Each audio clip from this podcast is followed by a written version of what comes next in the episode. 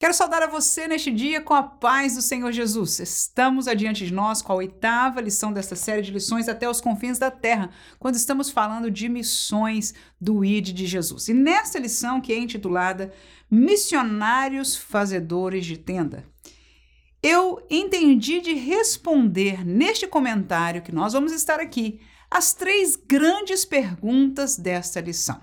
A primeira, o pastor Wagner Gabi propôs para nós na introdução da lição. Ele perguntou-nos: só existe um modelo de missões? E a resposta que ele deu, e nós concordamos, é que não. Este vai ser o nosso estudo do primeiro tópico. No segundo e terceiro tópico, nós vamos estar fazendo as duas questões que se contradizem. Missionários fazedores de tendas. Por que sim? Este é o segundo tópico. E missionários fazedores de tendas. Por que não?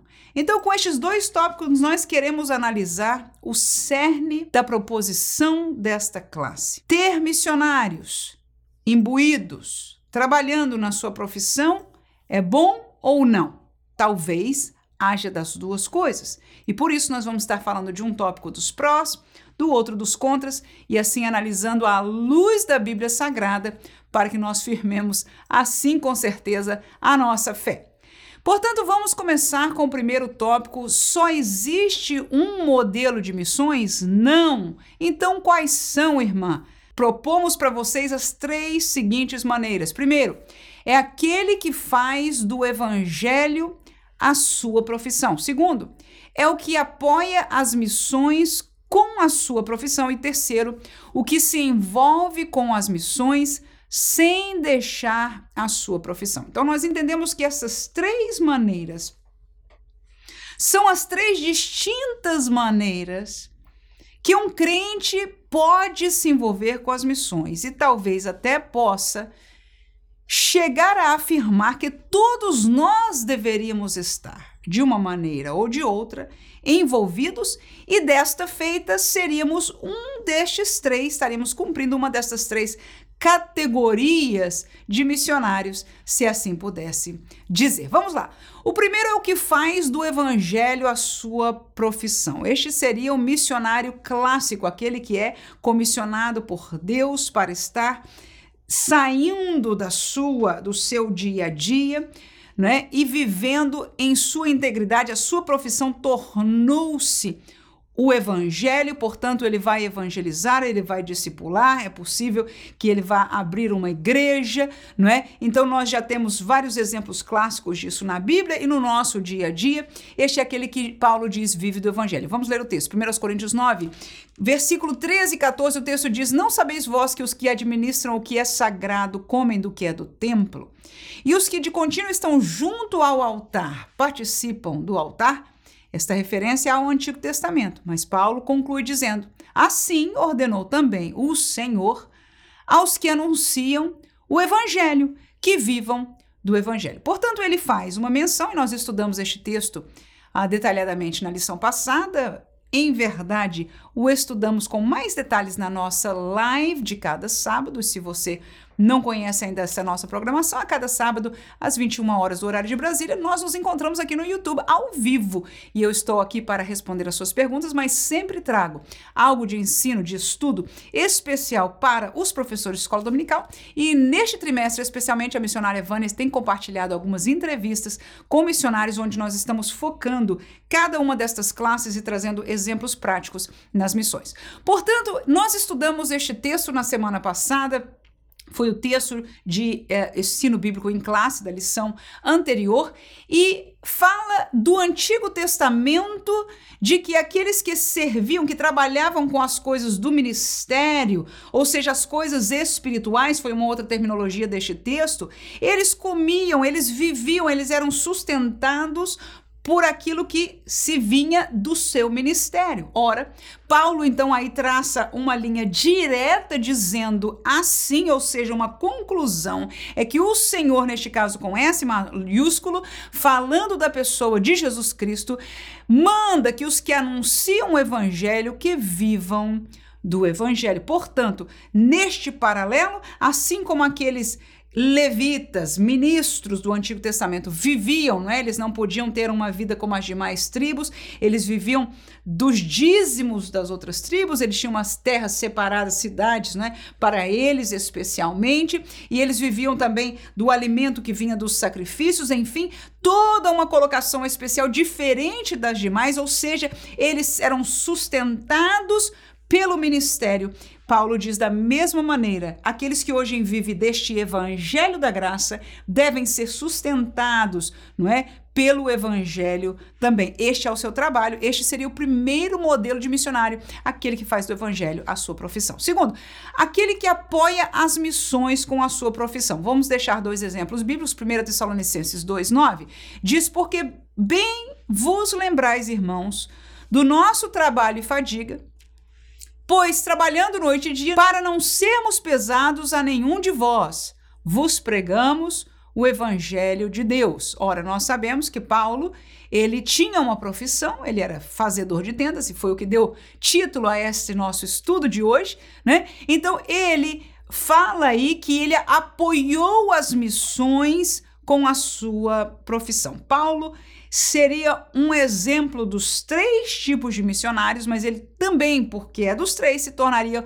um exemplo deste que usou o seu, a seu conhecimento profissional para de alguma maneira apoiar missões. Mas eu quero dar outro exemplo para nós esclarecermos isso de uma forma mais ampla. Êxodo 36 e 1 diz o texto assim: Trabalharam Bezaliel e Aholiabe, e todo homem sábio de coração, a quem o Senhor dera sabedoria e inteligência para saberem como havia de fazer toda a obra para o serviço do santuário, conforme tudo que o Senhor tinha ordenado. Ora, este serviço aí que o Senhor ordenou era um serviço de construção, mas era uma, uma construção orientada por Deus muito delicada, porque mexia com tecidos, mexia com madeira, mexia com é, metais nobres. Então a Bíblia diz que Deus deu sabedoria especial para estes dois como líderes e outros que o apoiavam, mas nomeadamente estes dois homens, Bezalel e Eliabe, para liderar esta obra da construção do tabernáculo.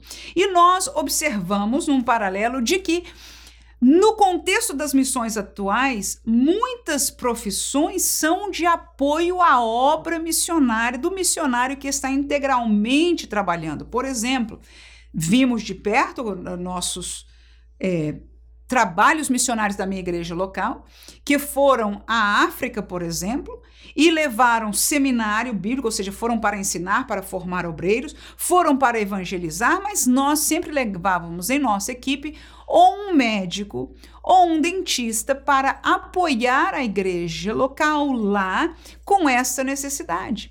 Quando nós, o nosso equipe foi para passar mais tempo, a nível de três meses em uma certa localidade, nós enviamos irmãos que trabalhavam na área de construção aqui onde nós trabalhamos nos Estados Unidos e eles foram lá diante da equipe que chegaria para ensinar a palavra de Deus, mas eles foram apoiar as missões com a sua profissão.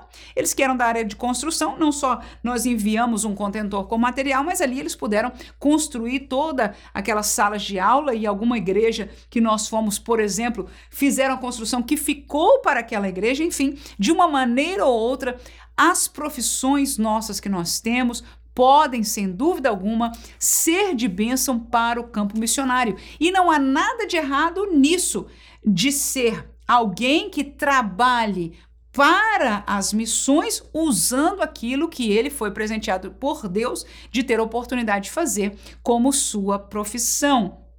São diferentes, por que não dizer são missionários? São missionários. São missionários porque fizeram uma obra missionária. Aleluia. No entanto, no seu dia a dia, eles são crentes em Jesus e servem a sua igreja local. Amém? O terceiro tipo de cooperação missionária é aquele que se envolve com a missão sem deixar a sua profissão, sem deixar o seu dia a dia.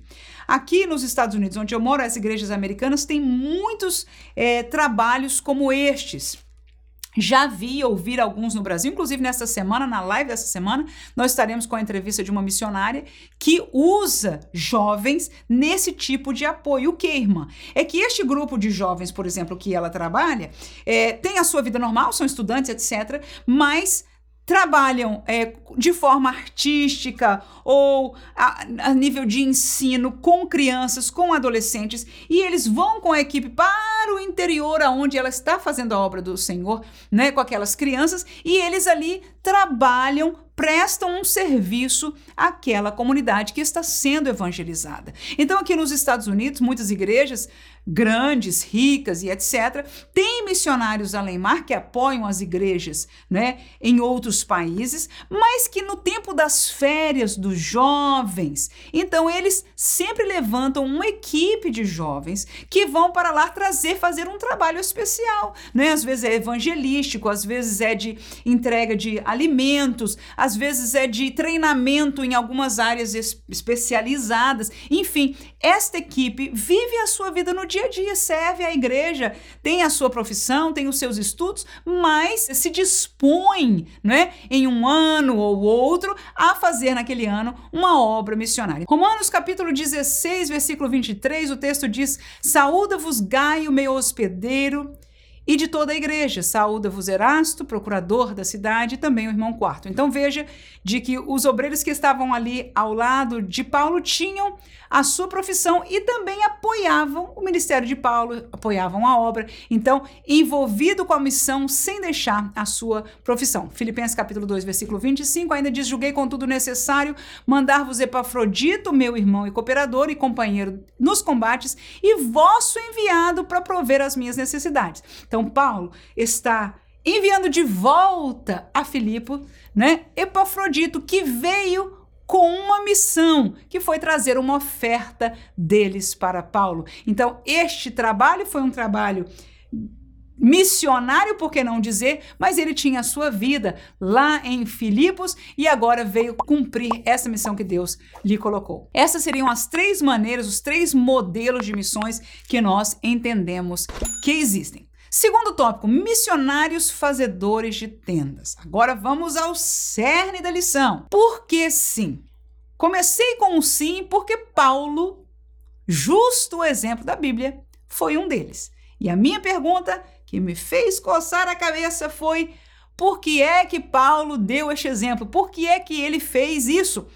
E teriam mais que três respostas, mas eu vou deixar para você as três que nós encontramos serem principais. Primeiro, supre assim a necessidade do campo missionário. Segundo, prova que ganho financeiro não é a prioridade do missionário.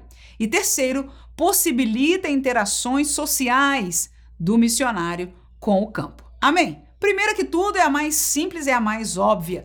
Atos capítulo 20, versículo 34, o texto diz: Vós mesmos sabeis que para o que era a mim necessário, a mim e aos que estão comigo, estas mãos me serviram. Então, neste exemplo, Paulo diz: Eu tive necessidade, eu e aqueles que estavam comigo, nós não paramos a obra, a necessidade foi suprida, porque com as minhas mãos eu trabalhei e houve sustento para a obra do Senhor. Então, o primeiro porquê de se usar a profissão ou o trabalho naquele, na vida, no ministério daquele que está fazendo a obra, missionária ativamente, foi que, em momentos, há necessidades financeira, de pão, de moradia, de estadia, e que precisam ser supridas com dinheiro, e há um, uma disposição do missionário para suprir essa necessidade. Paulo foi o exemplo. Segundo, Paulo provava com esta disposição de que o ganho financeiro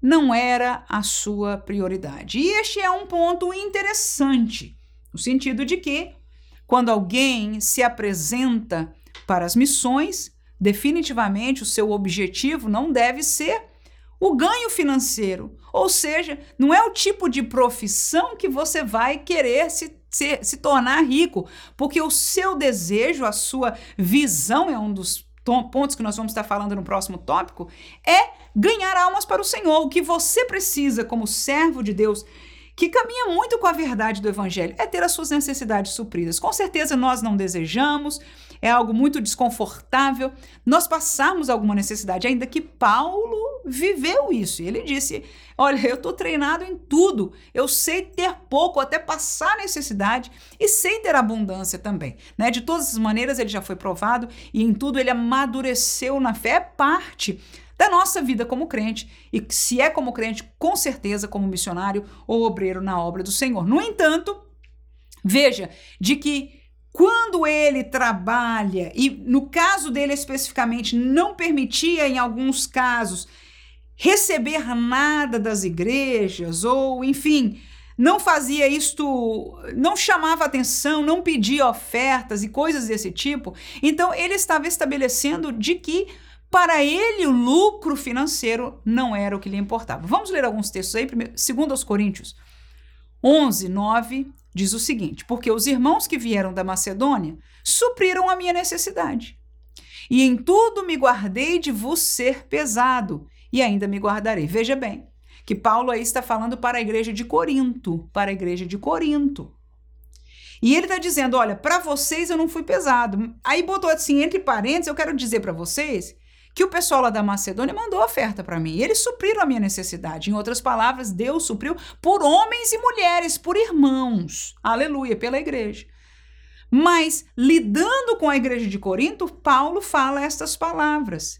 Eu não quero ser pesado a vocês e eu vou me guardar disso. Com isso, fica um testemunho de que não, ele não está entrando em Corinto, não está querendo crescer a igreja por nenhum ganho financeiro, porque a sua necessidade, disse ele, testemunha aí, foi suprida pela oferta que os irmãos voluntariamente da Macedônia mandaram para ele. Filipenses capítulo 2, versículo 20 ao 22, neste mesmo contexto diz o seguinte: porque a ninguém tenho de igual sentimento que sinceramente cuide do vosso estado, porque todos buscam o que é seu e não o que é de Jesus Cristo. Mas bem sabeis qual a sua experiência e que serviu comigo no evangelho como filho ao Pai. Então, neste caso, o Paulo, o apóstolo Paulo, está falando da pessoa de Timóteo, que ele quer enviar para a igreja de Filipos, e ele diz de que este obreiro, a prioridade dele, eu conheço ele, como ele ama, como ele tem como prioridade vocês, aleluia, a causa do Senhor. Ele diz, porque a maioria dos demais, a maioria das pessoas, ele usou a palavra todos, estão atrás do que é seu e não do que é Cristo Jesus. Porque o que é de Cristo são as almas, irmãos. Cristo nos disse a nós: ide por todo mundo e pregai o evangelho a toda criatura.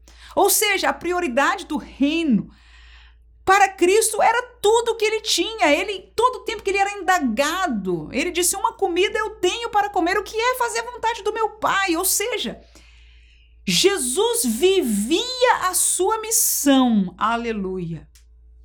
E eu e você podemos dizer, mas era Jesus, irmã. o problema é que ele passou a missão para a gente. Passou a missão para nós coletivamente. Sim. Individualmente, neste tempo que nós vivemos, o Espírito Santo chama individualmente e nos coloca nestes diferentes modelos. Alguém pode obedecer a sua chamada ou desobedecer. Alguém pode ser chamado a viver do evangelho, mas estar somente cooperando as missões, não está fazendo a vontade de Jesus como Jesus quer, porque não foi o que o Espírito Santo lhe mandou fazer. Outros podem estar obedecendo e que Deus não pede de nós a mesma coisa, mas como igreja, o nosso foco deve ser o mesmo que foi Jesus. E a minha pergunta para mim e para você é se verdadeiramente é. Amém? Ora, então, nós já aprendemos que é, o ganho não pode ser o foco do missionário. E quando a gente não pede oferta e trabalha e supre a necessidade, nem se fala de dinheiro, isso fica evidenciado. Por último, possibilita a interação social com o missionário. E este é um ponto que o pastor Wagner Gabi faz no seu comentário, de que principalmente na janela 1040, que é onde ele colocou um ou dois exemplos sobre isso, e nós vamos ter uma lição mais para frente sobre isso.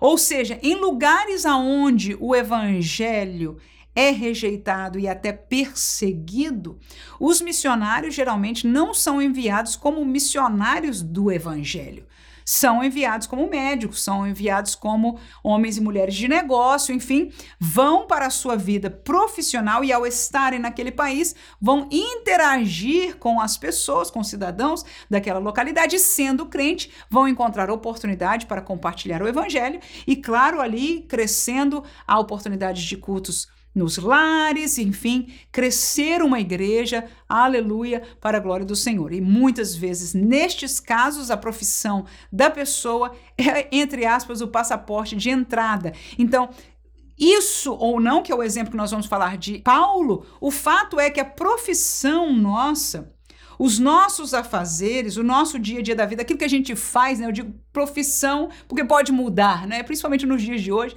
as pessoas têm mudado muito, né? Algumas pessoas com certeza têm a sua carreira, mas outros entram no negócio de uma coisa e de repente muda para outra, principalmente os jovens estão nessa nessa série de mudanças, né? Permitindo. Então, veja que a nossa profissão ou aquilo que nós fazemos, estamos ocupados, a nossa ocupação é o que nós conversamos um com o outro, por isso há essa interação social social, e foi o que Paulo viveu. Veja Atos capítulo 18, versículo 1 a 3, diz assim: Depois disso, partiu Paulo de Atenas e chegou a Corinto.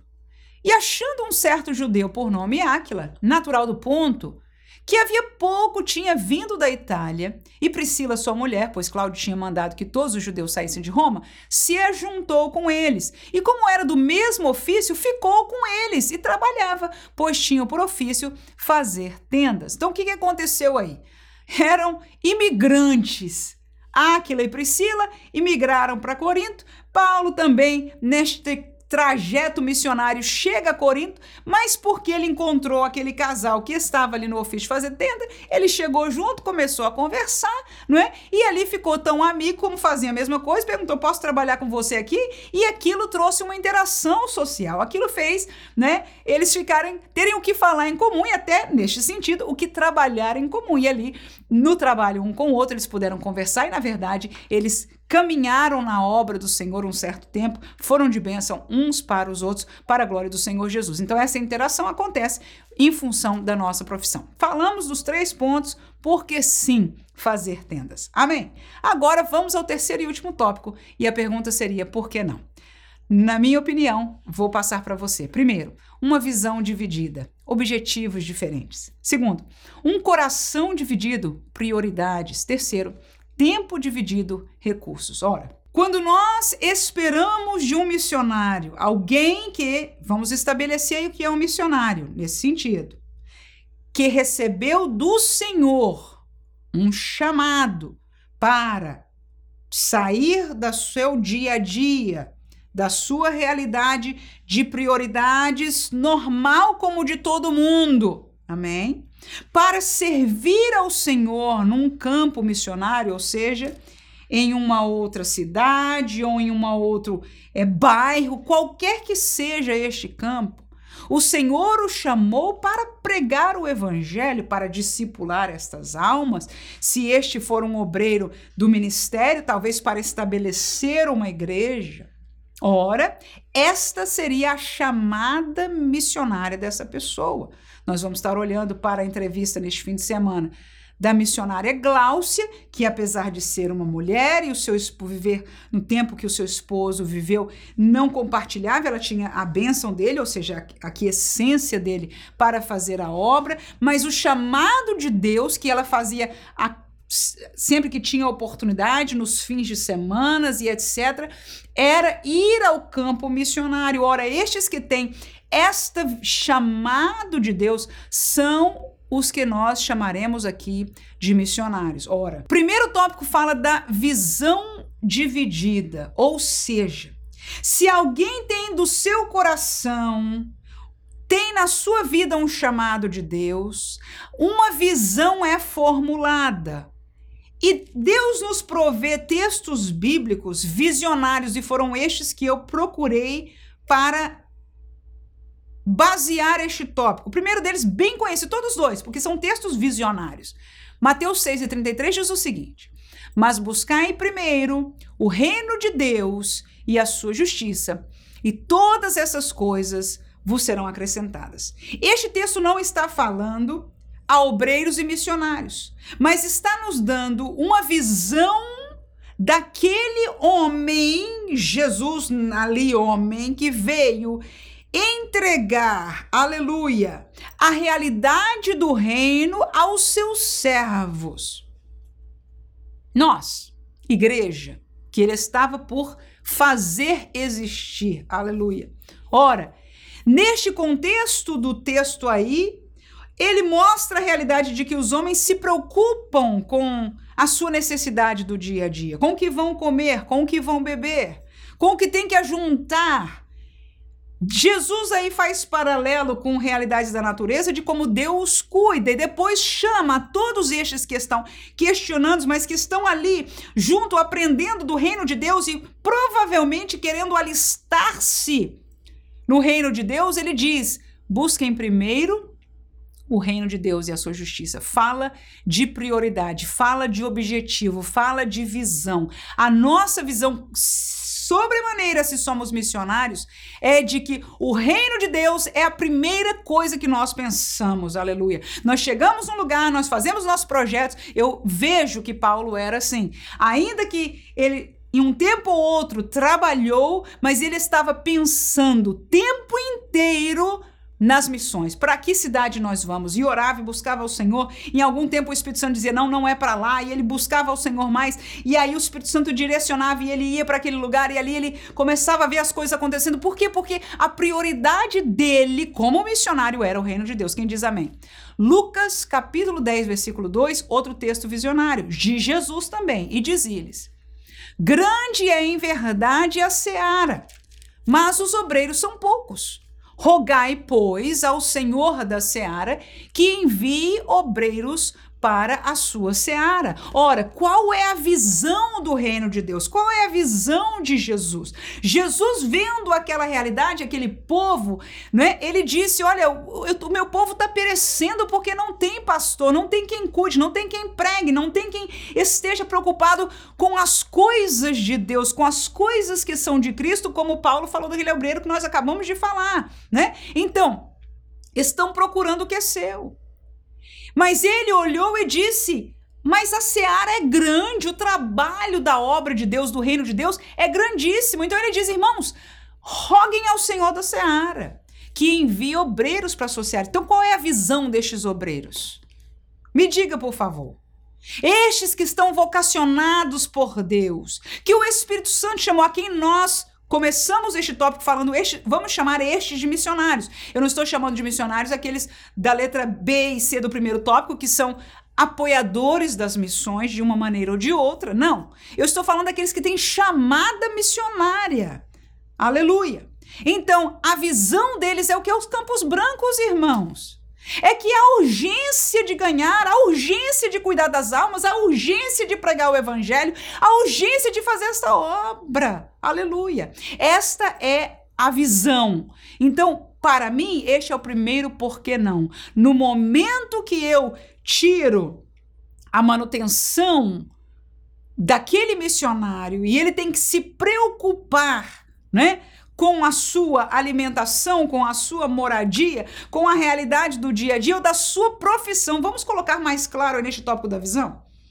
Quando nós temos uma profissão, nós somos de uma maneira ou outra presos a ela, principalmente uma profissão de carreira, seja medicina, enfim, engenharia, ou mesmo uma pessoa que esteja na área dos negócios, construção, vendo o que for. Irmão, a nossa visão é em parte isso. E nós temos a grande desculpa que precisamos disso porque precisamos do nosso sustento. Então, quando alguém que é chamado às missões tem que lidar com essas duas situações, a visão é dividida. Portanto, em cada uma dessas visões carregam seus objetivos. Eu, como profissional, tenho este objetivo. Este objetivo é diferente desta visão com este objetivo. Dá para entender, irmãos? Dá para entender? Não é que seja errado. Não é que, mas não é para todos. Estamos falando para aqueles que são chamados para as missões. E nisso eu tenho uma, sinto uma leve diferença da conclusão que é chegada na lição, porque eu acho os contra mais fortes, ainda que Paulo me fez coçar a cabeça com alguns textos bíblicos que ele fala, eu entendo a situação do que ele viveu na época e porque ele fez, mas ele sempre chega a uma conclusão de que, como nós lemos naquele texto, de que, como disse o Senhor, aqueles que anunciam o evangelho que vivam do evangelho. Amém? Então, este é o primeiro ponto, visão dividida. Segundo, o coração dividido, as prioridades. Por quê, irmãos? É lógico. Uma pessoa tem como prioridade primária, e com certeza isso é prioridade, tem como prioridade ter as suas necessidades mais básicas supridas: alimentação, moradia. Ora, isso é Paulo solteiro. Se há uma família envolvida, pesa mais, irmãos. Porque para passar necessidade eu ainda aguento. Mas quando eu tenho, se é um homem, uma esposa, ou eu, o esposo e uma esposa têm filhos, nós corremos o risco de não termos como alimentar os nossos filhos e muitos missionários passaram e ainda hoje passam isso. Então nós entendemos que a prioridade da pessoa não tem outra escolha, tem que ser suprir nem que seja em oração clamando a Deus que mande o pão, você vê, enquanto eu estou orando pelo pão, eu não estou orando por outra casa. Dá para entender?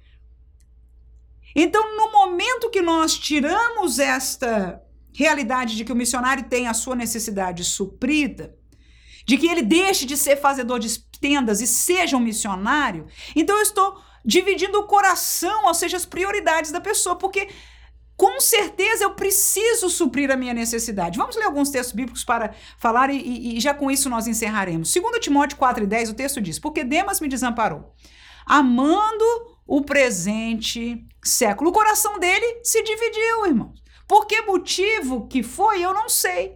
Mas o fato é que ele desamparou Paulo, deixou de ser um obreiro que caminhava, que cooperava, que estava fazendo a obra missionária com Paulo, porque ele foi assediado de alguma maneira, ele amou o seu coração, né? Se dividiu daquela causa e vamos e venhamos é uma tentação, irmãos. Se você é um missionário está passando necessidade e abre uma porta de trabalho, o que, que vai acontecer? Às vezes é difícil para o missionário aguentar a barra de querer a visão. Se não for a chamada, vou dizer honestamente, graças a Deus, que quando Deus chama, irmãos, meu Deus, não tem é complicado demais. A pessoa se caminha para esse lado se sente pecando, mas muitos irmãos, você pode entender comigo que é uma tentação grandíssima.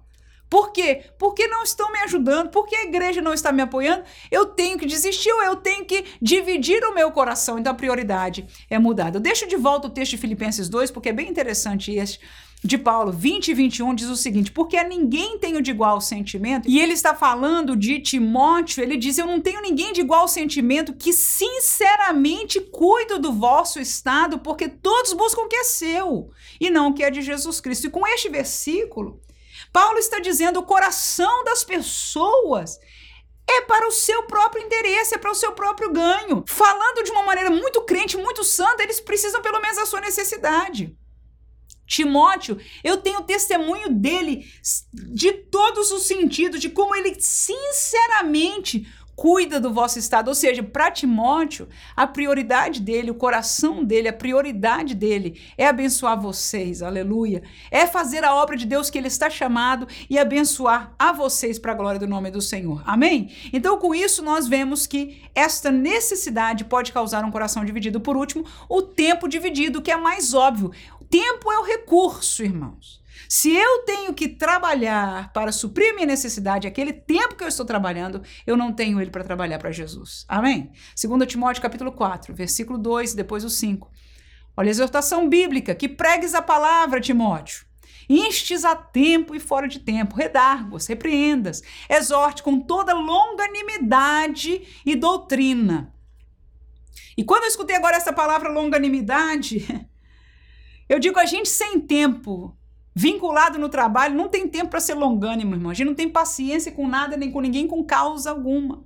Queremos servir o Senhor, fazer a obra, pregar, ensinar, nos preparar. Mas se o dia a dia nos aperta e não dá tempo, E diga de passagem, parece que esse é o problema da nossa geração de hoje: tempo. Não há como ser longânimo. Então nós precisamos, para cumprir o mandamento bíblico, o padrão bíblico, nós precisamos desconectar daquilo que o diabo nos tem aliciado para viver e voltar ao padrão bíblico. Aleluia. Paulo termina o texto dizendo: Mas tu, se sóbrio em tudo, sofre as aflições, faze a obra de um evangelista, cumpre o teu ministério. Ou seja, o teu recurso, o teu tempo, a tua prioridade, o teu coração, os teus objetivos, seja a obra do Senhor, seja o teu ministério, seja aquilo que Deus colocou em tuas mãos. Então, para mim, estas são as razões do porquê não. Termino com João capítulo 9, versículo 4, palavras de Jesus. Convém que eu faça as obras daquele que me enviou enquanto é dia. A noite vem quando ninguém pode trabalhar. E nós estamos falando neste tópico sobre tempo. Aleluia!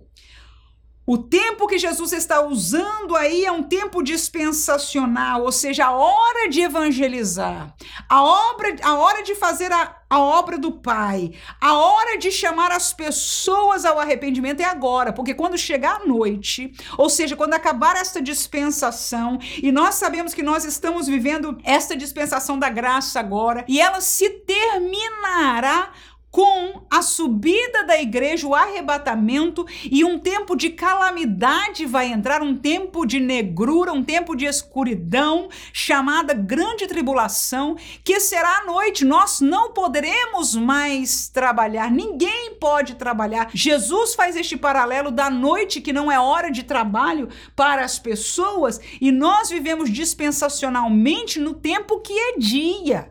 A hora de fazer missões, de ser de priorizar o reino de Deus é agora, porque é dia. A noite vai chegar quando ninguém pode trabalhar. A porta será fechada. E a pergunta para nós agora é: o que é que nós, como igreja, o que é que nós, como professores de escola dominical, como pais de família, temos orado?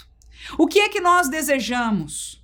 Missionários que sejam, ainda amem a obra e queiram se dedicar plenamente e nós estaremos dispostos a continuar esta visão para que a igreja possa entrar como igreja e apoiar. Claro que o trabalho da igreja, da liderança, é provar o obreiro. Ele não vai mandar para as missões alguém que aqui na igreja não está ocupado, não está trabalhando, não é uma pessoa dinâmica, não é uma pessoa que tem a visão, tem o chamado. Ou seja, o chamado de Deus, aquilo que não faz ele parar, aquilo que faz ele querer evangelizar, é expresso na igreja local, não é no campo missionário. Não é lá que eu vou evangelizar, é aqui que eu estou morrendo, sofrendo pelas almas, amando a palavra de Deus. Todo o trabalho que eu aqui quero fazer, isso o líder com certeza sabe, entende e espera do Senhor. Mas a pergunta é: aqueles que Deus ainda tem chamado. Aleluia!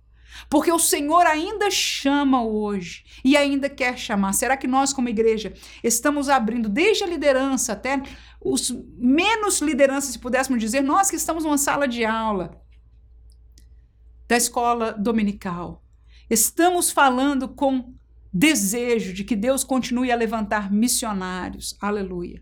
Nesta visão, glória ao teu nome, glória a Jesus. Então nós vemos fazedores de tendas, será que nós queremos mais fazedores de tendas? Ou queremos mais missionários que possam viver e colher da visão e da chamada que o Senhor lhes deu? Que Deus abençoe você na sua classe de aula neste domingo. E se puder estar conosco, será um prazer de ter você conosco na nossa live deste sábado, que estaremos juntos às 21 horas, horário de Brasília. Deus abençoe você. Amém.